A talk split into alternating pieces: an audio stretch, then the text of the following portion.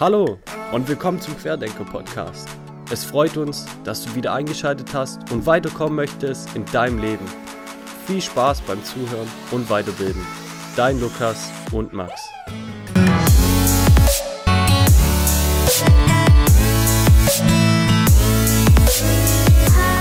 In der heutigen Folge haben wir den CEO Bradley Cook von Endeavor Silver interviewt. Er hat sich durch die zwei Silberminen in Mexiko ein Millionenimperium aufgebaut. Im Interview reden wir über seinen Lebensweg, Investitionen in Rohstoffe wie Silber und Gold und sonstige hilfreiche Tipps von ihm. Das Interview ist auf Englisch und somit nicht ganz einfach zu verstehen. Entschuldigt dies bitte. Viel Spaß beim Interview. How did you like get into this kind of business that you're doing right now? Well, as a kid, I used to collect rocks and minerals. Okay. So I always had always had an interest in geology, and I ended up studying geology in university. When I was doing that, I realized I preferred uh, uh, the mining side, uh, the mining aspect, to say uh, oil and gas or environmental. Uh, so I went straight into the mining business, uh, primarily in the exploration side, exploring for new deposits. And um, I've enjoyed a great career, you know, from working for big companies to working for small companies to running my own consulting group and having a lot of success doing that and ultimately founding uh, exploration and mining companies. The one I run today is called Endeavour Silver. Okay. Okay. That sounds very great. Um, so you have you you you you, uh, you said to us when we met uh, at the booth in in Germany that um, you have your own silver uh, mine, or yeah, I think that's that's how it's how it's called. Um, like for investors or people that are thinking about investing in commodities like silver or I don't know gold or oil doesn't matter. Um, do you think it's it's um, a good idea to invest in commodities, and if so, why? So commodities are uh, uh, an industrial sector uh, unto themselves, and they're also a very cyclic group. Okay. So typically, uh, the base metals will follow the global economic cycle, and when mm-hmm. times are good and money is freely available, mining companies are able to find and develop new copper, lead, and zinc mines, molybdenum, nickel, iron, you name it. Um, and when times become difficult uh, during times of economic distress, then capital is not freely available, and mining companies typically stop their exploration and development.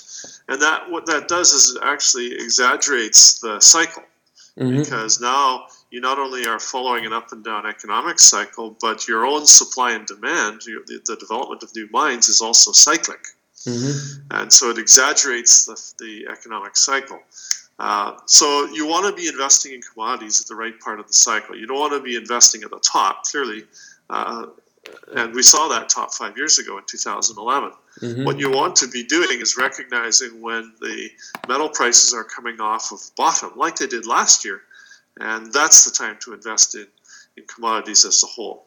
I focused on the base metals, but you can apply the same principles to the precious metals. They're also cyclic. By precious, what I mean is gold and silver. Mm-hmm. Any metals that have been used historically as money are, are considered precious. They're rare.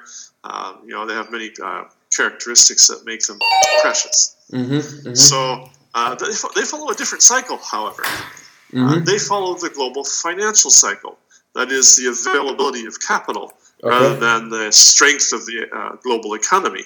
And it's a slightly different uh, cycle from the economic cycle. So, for instance, we're in a phase now where uh, there's uh, an all time record high debt to GDP ratio worldwide. So, we're, we're coming into the the, the top of the financial cycle, that is the peak of value for fiat currencies, is also the time to be buying uh, real money, gold okay. and silver. Okay. Because as fiat, as fiat currencies top out and then start to fall in relative value, in other words, if you print more and more dollars, the purchasing power of the dollar automatically falls.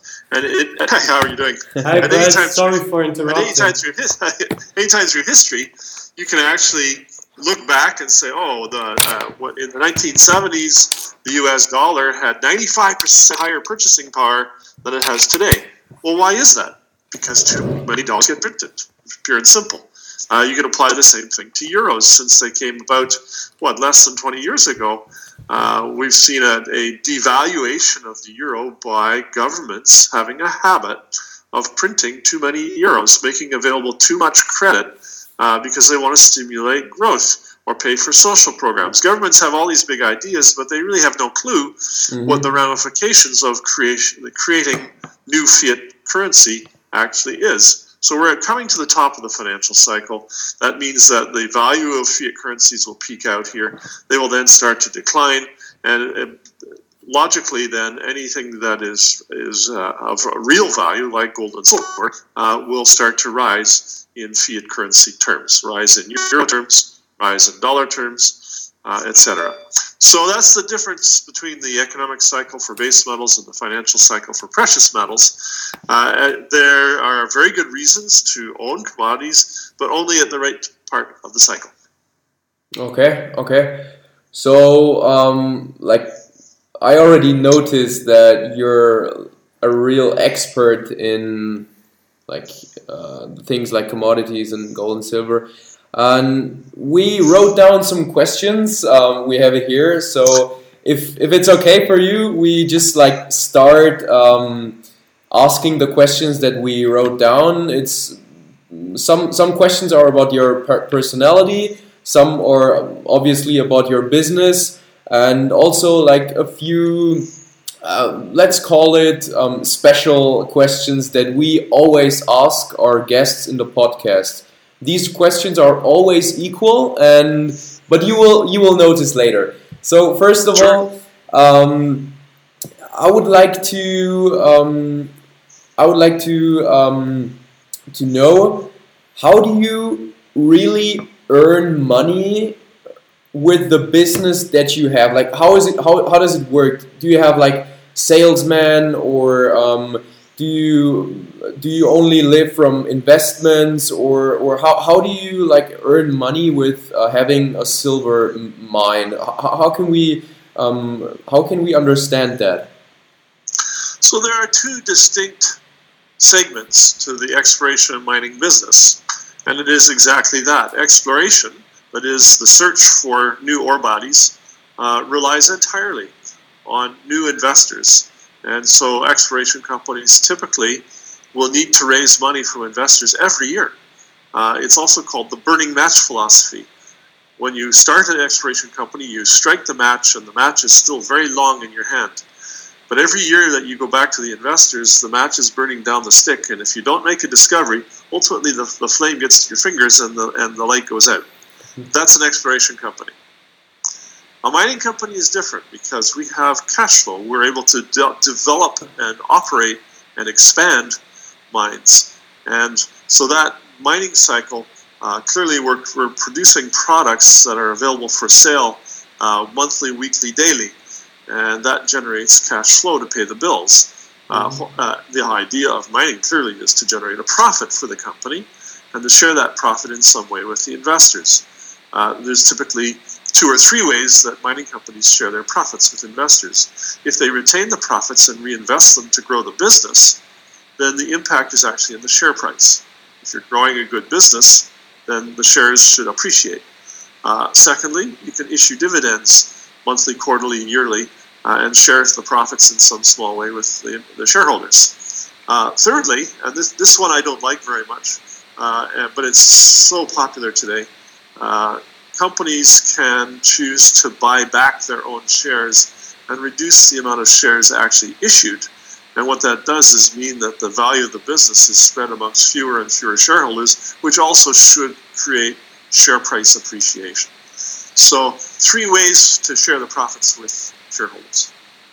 So to sum up, the big advantage is um, the stress is take out, and the pressure is also not as high as um, if you only invest in mines. Right. So, um, I have to say that the exploration business, even though the odds of success are probably one in 1,000, that is, for every thousand properties that you actually evaluate, only one ultimately has the chance to become a mine. Literally, the odds are that thin. Uh, but when you find uh, a, a, new ore body, uh, the impact on uh, on the company is so great. That's why people invest in these these exploration companies, uh, and so it, it is a viable business model.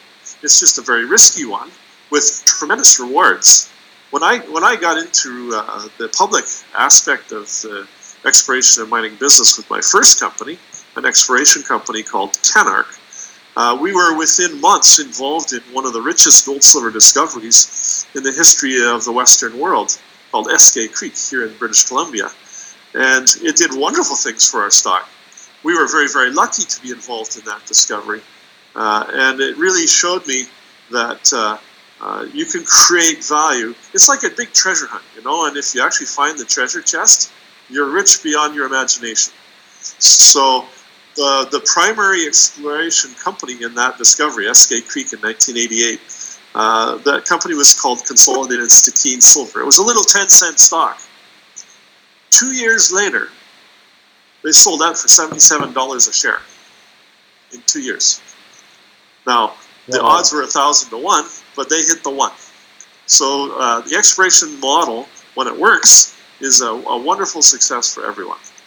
The mining model is a lot more challenging. It takes more time, it takes more capital.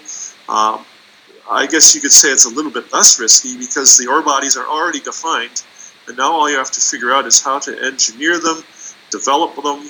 Uh, so the mining cycle it goes from exploration to discovery to delineation to evaluation. That's what a feasibility study or pre-feasibility study or economic assessment is for. Uh, then there's a decision. Then you have to raise the money to actually build the mine. You have to put together the management team to build and operate the mine. And when you're finally ready to start producing products, you're hoping that the metal prices are still um, at a level that you can make profits because you're trying to catch the right part of the cycle. So you can see it's quite a, a, a bit of a challenge to run one of these businesses. But when you get it right, as, as we've done in Endeavour Silver, then uh, uh, your shareholders can have a lot of fun and make a lot of profit. Sounds good. um, at the moment, the silver price is uh, sinking for about a month or a bit longer. I, I looked yesterday into the stock market and I think the silver price is $76. I'm right or? So uh, there are many cycles within cycles in the commodity business. And the very short term cycles I completely ignore. They're not, unless you're a desk trader and you're trading day to day, they're absolutely immaterial. Uh, in, anybody investing in commodities, unless they want to trade in and out every day, they should just ignore the, the fluctuations. The first cycle you might want to focus on is a seasonal cycle. Gold and silver, in particular, have a seasonality. What I mean by that is that historically, uh, gold and silver are bought for jewelry um, and the jewelry seasons in the two biggest uh, cultures, uh, India, well, three biggest, India, China, and, and Italy, uh, the seasons for the purchase of gold and silver for jewelry typically starts in September and culminates September through March, and then a soft period typically in the summertime. And that has to do with wholesalers and, and manufacturers purchasing their inventories, um, and then they're doing the manufacturing and, and sales uh, for these jewelry seasons. In India, it's driven by the wedding season. In China, it's it's uh, both uh, marriages and uh, just um, uh, accumulation of wealth. In Italy, it was for the religious holidays, Christmas and Easter primarily. So there is a seasonality, and if you are interested to again try and enhance your portfolio, you typically want to buy in the summer when prices are low because the stocks are also low and sell in the in the, the heart of the kind of like December through February when prices are high. Uh, that's the first cycle that's worth paying any attention to. Uh, the second cycle is a, a, probably a multi-year cycle, and it's more related to the financial cycle. The third cycle is a very long-term economic cycle. It's a 60-year cycle. So people talk about the eight-year business cycle and a six-year um, uh, economic cycle, and the financial cycles do have some relation to those as well. Uh, where are we in the eight-year cycle?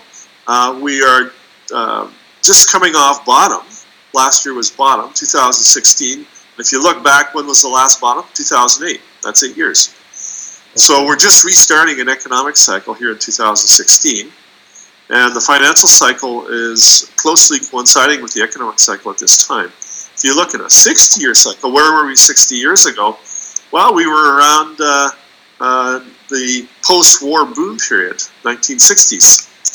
And uh, of course, the, the uh, peak of that was the, the 1971 U.S. decision to uh, re, uh, cut the Bretton Woods Agreement and uh, let the dollar float instead of tying it to gold. Uh, so we are coming up to the 60 year anniversary of that event in 2021. So in 2021, the stock market. Oh, sorry, 40, 40 year anniversary. Yeah. Uh, so fifth, sorry, 50 year, 50 anniversary. Okay. So I, I think it's very interesting where we are in these cycles. Um, the longer term ones are obviously a lot more difficult to invest in. And so, primarily, I'm interested in the eight year business cycle and the fact that we just restarted it last year. Uh, so, I'll be retired by the, the end of this cycle. okay. Cool. Um, goals are very important. Um, also, in your business, goals are very important. Um, the question is, what was your goals? Um, uh, 10 years ago. 10 so year- your 10 goals 10, 10 years ago. your goals 10 years ago and your goals now and your goals in the future and how important are goals for you Uh, well, I, I'm very uh, uh, goal oriented, both short and long term. When I founded Endeavour in 2003, it was a very innocent idea to found a silver company and acquire silver and gold assets before the price of silver started to catch up to the price of gold. So again, looking back in 2003, gold had bottomed in 2001 in, in U.S. dollar terms at 250 per ounce, and by 2003 it was already 300 per ounce whereas uh, silver was still flat at four and a half dollars. It had not moved at all. But anybody who knows history knows that wherever gold goes, silver follows. So the idea, very simply, was it's time to have a silver company and catch the silver cycle, which we did. We bought our first mine in 2004 and caught the cycle wonderfully. Um, you know, our shares were 10 cents, 30 cents when we first identified and negotiated the acquisition of our first mine the shares ran up to two dollars. We raised our initial financing. Uh, well, not the initial financing. We raised money at ten cents with the idea. We raised money at thirty cents to actually go and look at projects. And then when we found a project, the, sh- the shares actually ran to two dollars because the silver price took off from four and a half dollars to eight dollars in three months. And so like, we caught the, the first start of the cycle. Our shares went up, and we raised money. We raised ten million dollars at a dollar sixty to purchase the first mine. So we were very fortunate in our timing. Um, and my goal st- started with a, an instant idea, but then it, it, evolved very quickly to okay, let's get this first mine, let's find the money, let's get it up and running, let's build a management team. Uh, and then, of course, as soon as you have one, oh, you need another one. so if you come back, if you come to 10 years ago, 2007 is when we purchased our second mine. And uh, by that time, what we had learned is that um, a single asset company is still considerably risky because if there are operating issues or financial issues with the mine, there goes the company. Whereas if you have two assets, two operating mines, then one mine can have some difficulties while the other mine carries the, the load until the other mine is, is uh, uh, repaired and, and uh, back in good health. So we acquired our second mine in 2007, and that was because of the goal uh, to continue to diversify and grow the company. Uh, growing a business is usually the main way to deliver value for stockholders. So that was our, our focus was uh, uh very growth oriented. We acquired our third mine in 2012. We then took a break during the bear market. We didn't see any wisdom in uh, growth during falling metal prices. We focused entirely on reducing our costs and maintaining some level of profit and just staying out of trouble. So uh, when metal prices are rising, you're uh, your focus is on expansion. When metal prices are falling, it, really your your focus is on survival. You know, just batten down the hatches and, and make sure that you're not putting the company at risk. And then once the metal prices turn, as they did last year, the focus goes back to growth. So all of these are related to um, the goals of building a, a, company that ultimately somebody wants to own. Shareholders want to own, maybe even another company wants to own. Okay, so um, well, let's go on with our next question. Um, typically, in our interviews, we want to ask our um, interview partners what kind of characteristics or like things that for you are um, uh, what three character types you would describe yourself you have to have to make this business a strong character could you tell us um, three character types of you personally well you have to be an entrepreneur to run a business any business and uh, entrepreneurs, by definition, are positive people, not negative people. You need to hire negative people. What I mean by that is people with critical thinking to understand where the risks are and to be prepared for them. Uh, but entrepreneurs, by definition, are normally positive people. They think big things, and then they go about uh, trying to identify how to, to build something big. Uh, so that's the first principle. Um, you have to be willing to take a chance. There's no entrepreneur anywhere in the world who never took a chance. You, you ha- ultimately have to, you recognize an opportunity uh, or a challenge, and you take a chance to either capture the opportunity or resolve the challenge. And nobody's perfect. Even Bill Gates had some troubles in the early days. Uh, but if you're good and persistent, uh, and, you know, there's, there's certain characteristics of an entrepreneur. Uh, one of them is positive thinking, but another one is absolutely persistence. The, the willingness to try and try and try again. Uh, and not trying the same things necessarily, but trying different things until you find something that works. So I like to say that on my first public company, I made all of my rookie mistakes, and I learned from my mistakes. And so the second company, Endeavour, is is uh, actually much more successful company than my first company. Okay. okay. Um, you know the slogan um, with uh, Michael Jordan and Nike? Uh, this I um, don't know. Uh, a winner is a loser who never gives up. it, doesn't it doesn't matter how much failures you have in your career, in your life. If you never give up, you will be never a loser. Sometimes in the future, you will be a winner. If you have a vision, then the challenge is simply how to bring it about. Yes. So to have a vision is to be an entrepreneur. Uh, to figure out how to bring it about is also to be an entrepreneur. Okay. Um, our next question. You said the gold price is uh, temporarily higher than the silver price, and the silver price follows the gold price. What is your opinion? Invest in gold or invest in silver? Uh, they're pretty much mirror images of each other, like the sun and the moon. Um, gold goes first, silver follows. Yeah. Right? Literally, that's the relationship. Uh, and uh, so, in the long run, it doesn't matter, but in the short run, you might have uh, preferences. The distinguishing characteristics are that silver tends to be a much smaller business uh, compared to the gold business, and therefore it's much more volatile. Also, there's far, far fewer silver mining companies if you're interested in investing compared to the gold mining companies. Uh, and so again, there's a, a probably a, there's a higher risk factor, there's a higher reward factor, there's more scarcity uh, in the silver business, more volatility in the silver business. Uh, but you know, I'm I, like I said, I'm a risk taker, and I, I like the rewards that come with taking appropriate risks. Okay. All right. Um, so I have another question. It, it pretty much fits to the previous questions quite good. Um, like experts say that gold is, um, well, there will be gold in the world until I think 2014. Uh, that's what I've, I've read. And they say silver will be in the world until 2030. First of all, what do you think about this um, uh, this sentence, or yeah, the meaning or opinion from those people? And if it's correct, um, why should I invest in silver if gold will be longer uh, uh, here?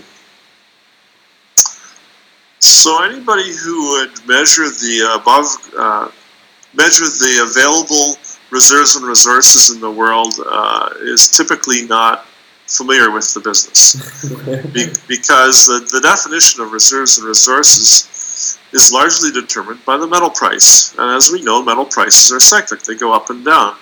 At the top of a cycle, when prices are high, then many more reserves and resources are available because you can mine lower and lower grades. So, specifically, if uh, an economic gold ore body in the 1970s was 2 grams per ton or 3 grams per ton, and in the 1980s it was 2 grams per ton, and in the 1990s it was 1 gram per ton. Today, at higher these higher prices, an economic ore body could be half a gram per ton.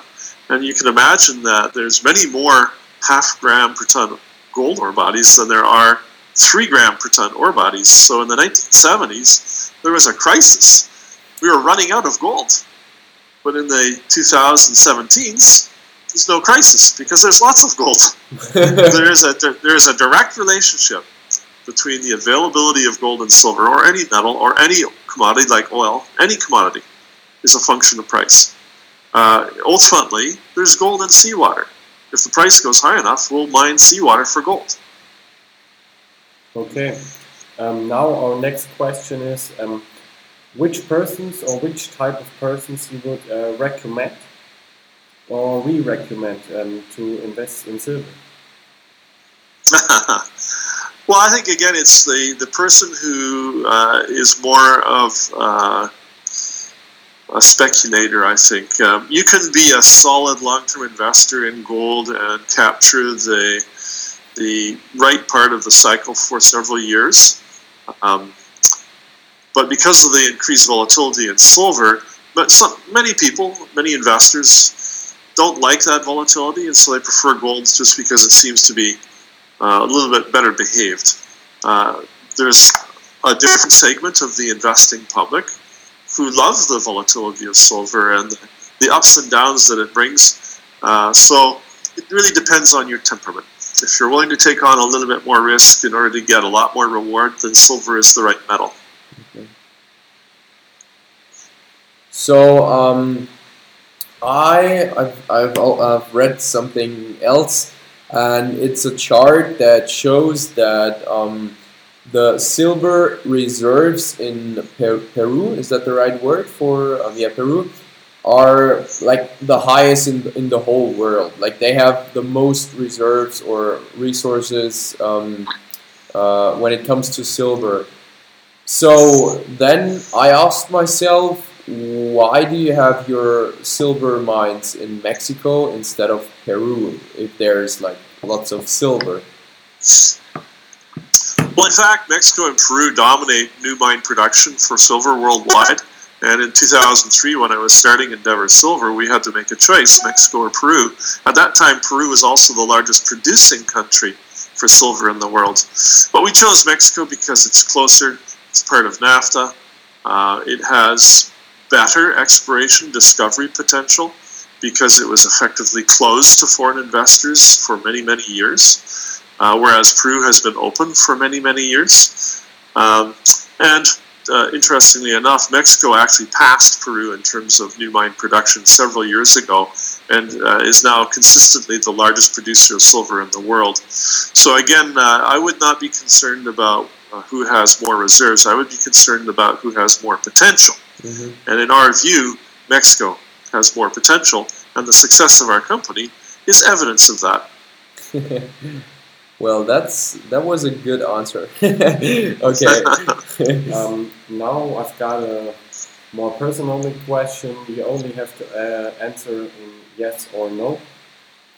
Um, are you financial independent at the moment?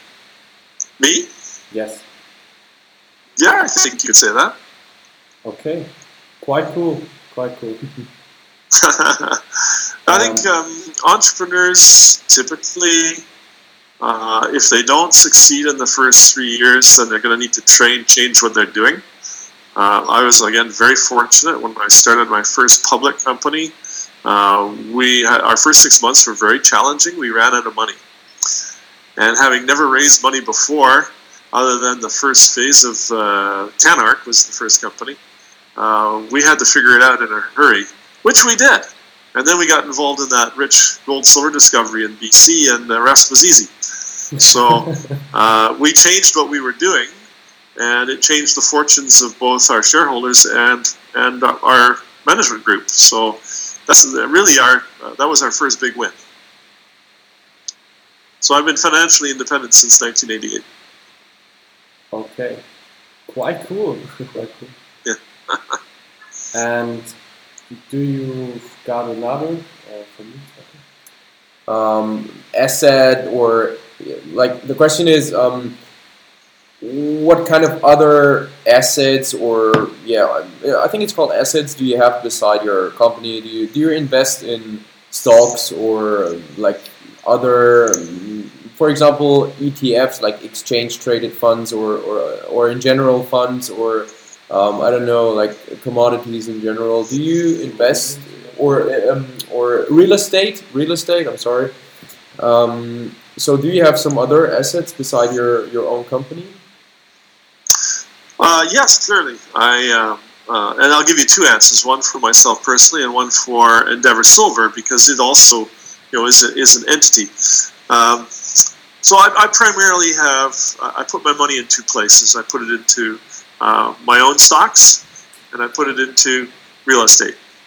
Um, I do have some investments, you know, uh, several million dollars worth of investments in other companies, but I stick to the commodities because this is an area which I understand, and if I make a mistake and lose money, it's my own fault. Uh, typically, if I invest, and I have done this in the past, if I invest outside of my own sector, I'm relying on other people's advice, and and uh, when I lose money, then you know it's e- too easy to blame them. So I just prefer to stick to commodities. For Endeavour, we have to think about what does Endeavour do with its money and how does it diversify its holdings. Clearly, we need to keep a good, healthy cash balance to pay the bills, um, but we also invest in uh, interest-bearing uh, instruments, whether they're bonds or or T-bills or what have you. Um, and uh, we also invest uh, across the full spectrum of properties in the mining business. So we're not just a mining company. We have development stage projects, three projects we're proposing to build into new mines. We have several exploration projects where we're still hoping to find an ore body. Um, so we, we're a diversified company from exploration to development to production. And so that's a, a company answer to your question. okay okay I understand Ähm, und dann noch generell einfach so Lebensweisheiten. Was für eine Lebensweisheit So I actually have uh, commitments, and I'm going to have to run shortly. Do you have one last question? Yeah, we've Sure. got we've got one last question. It's perfect with the time. Um, you said you said my Lebensweisheit. Um, the question is, um, uh, wise people always have like quotes or something like that that they um, tell people. Do you have a quote or something like that that you would say that is your your um, like the most important quote that that you you um, always had in your life or that is a very wise um, um, sentence, something like that? Uh, well, no, I, I, I love to uh, look at uh, historic quotes. There's value in many of them, uh, whether it's Einstein or Churchill or or Nietzsche. I mean, you can find wisdom in uh, all over the place. Uh, you know, for Endeavour, we like to, to change our motto. We usually have an annual motto, and then we have an ongoing uh, kind of mission statement. And uh, typically, uh, what we do in, in this company is we do more of the same just bigger and better. and uh, what by that what I mean is that once we've found something that works, a business model that works, then let's just see how, how much more of that business model we can do every year. Because if you stick to what works, then you're going to succeed. And uh, so the risks that we take are within the context of our history of success. We don't historically go outside of our successful business model. We like to stick to what we're good at. So your personal quote for our audience or podcast audience is get the biggest and best in your business. Yeah, uh, you know, it's very important to be consistent in, in, the mining business and to be able to manage the risks on behalf of the shareholders. They understand that they're taking risks and investing in, in our company, for instance, and they're, they're really investing in us. And that's what any business is, is an investment in the people. Uh, whether it's manufacturing or cruise ships or mining, doesn't matter. What you're really investing in is the ability of management to make uh, vision come true. Okay. Bradford, now we come to the end. Very much. Oh, thank you, thank you, thank you for the interview and for the time you take for us. Yeah. And no, my pleasure. Thank you guys for having an interest. We really need guys like you coming up in the investment and financial uh, sectors. Yeah, so good luck. Yeah, it's a yeah, it's a new sport uh, here in Germany. Nobody does it or in our age. in our in our age, uh, many people in the age from 30, 40, 50 do this and inspire young people. And we, are, I think, we are one of the first people. We, we say, yeah, we're young. We want to get up. We want to take people with us and understand the financial. Yeah, and with person like you, you only push us to the top. Thank you. Thank you very much. No, my pleasure. Enjoy. And, and I I hope we see us next year in the Invest 2000 and, or no this year. Next, ne- year. next year. Well, most likely i will be back in the spring for both the Zurich conference and the Stuttgart conference. See you then. Okay. All right. Thank bye you. Goodbye. Ciao. Schon ist der Podcast wieder zu Ende. Vielen, vielen Dank fürs Zuhören. Bevor du nun ausschaltest, wäre es top, wenn du uns auf iTunes eine möglichst gute Bewertung hinterlässt, denn iTunes rankt die Podcasts nach Bewertungen. Zum Schluss noch, falls du Anregungen, Themenvorschläge oder anderes hast, schreib uns doch einfach bitte auf podcast.querdenker@gmail.com. Und bedenke immer, mach aus dir und deinem Leben mehr und denke quer.